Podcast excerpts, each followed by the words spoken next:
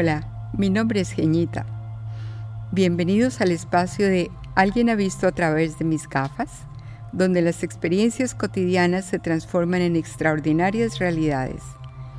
Hoy examinaremos varias clases de poder para elegir el de mayor alcance y continuar enriqueciendo el espacio propio. Esta décima narración se titula Atrayendo el Poderío. Seis expertos en arquitectura de finales del siglo XIX trabajan desde hace varios meses para devolverle a esta gran mansión su antiguo esplendor. El lavamanos de oro macizo es nuestro toque personal.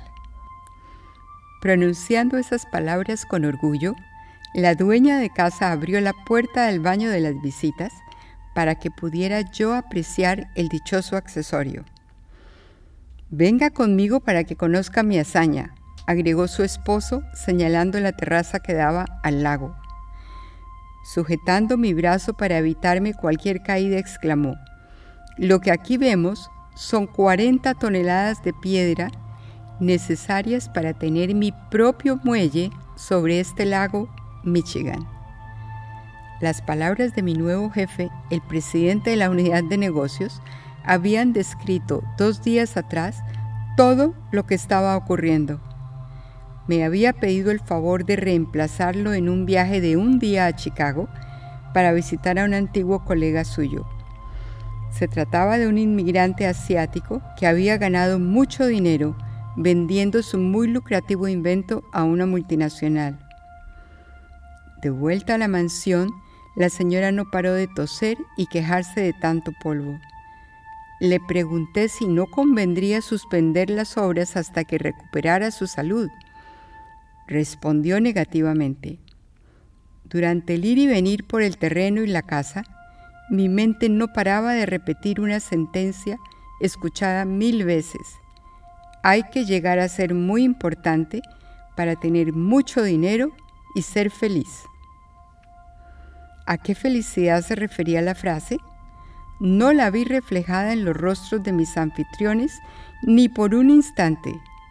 Ahí solo había cansancio, desgaste y enfermedad. A mi llegada había respondido con las mentirillas que mi jefe hábilmente preparó para que repitiera.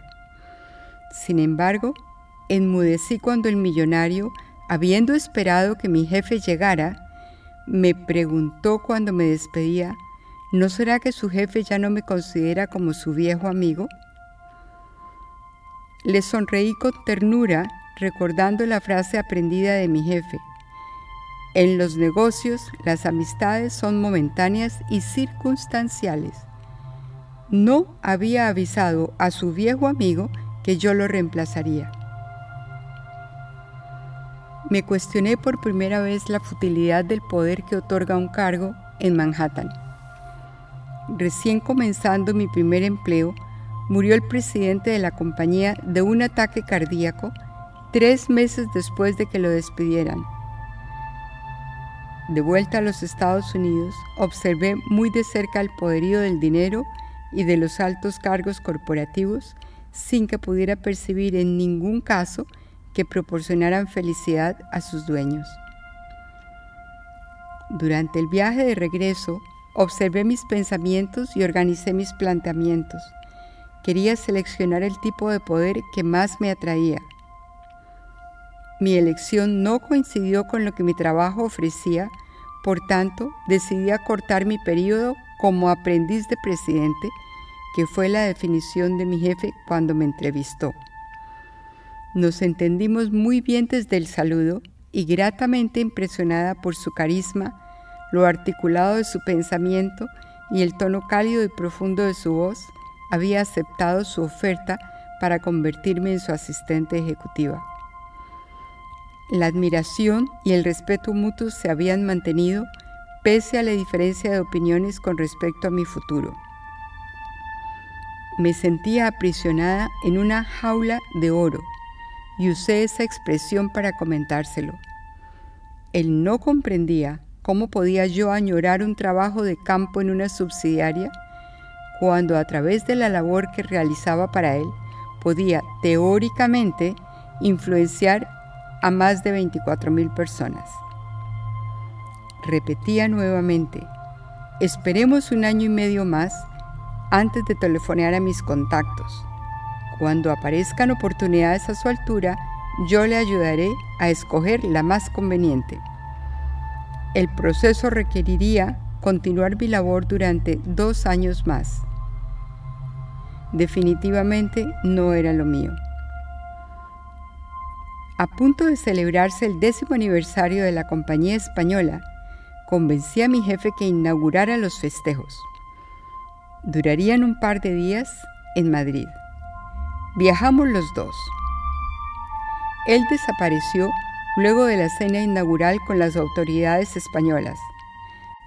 Durante el banquete de clausura, me encontré al jefe que me había enganchado a la compañía española. No podíamos creerlo. Habíamos perdido contacto durante varios años y me estaba buscando para que participara en la puesta en marcha de una nueva subsidiaria en México. Habiendo comprendido mi falta de interés en el poderío de un cargo y de la riqueza material, un poder infinito redireccionó mi camino.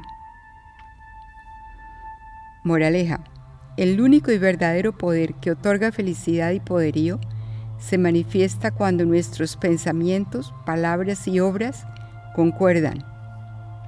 Es decir, cuando la intención de lo que pensamos, decimos y hacemos se corresponde perfecta y armoniosamente. Si desean continuar explorando sobre el espacio propio, los invito a leer Los Animales Empoderadores en mi página de Facebook ¿Alguien ha visto mis gafas? La ciencia ha logrado demostrar que somos parte de un todo. Por tanto, cualquier mejora personal repercute en nuestro entorno, en la humanidad y en el planeta mismo. Si consideran que esta narración puede ayudar a extender ese mensaje, por favor, compártanla. Muchas gracias.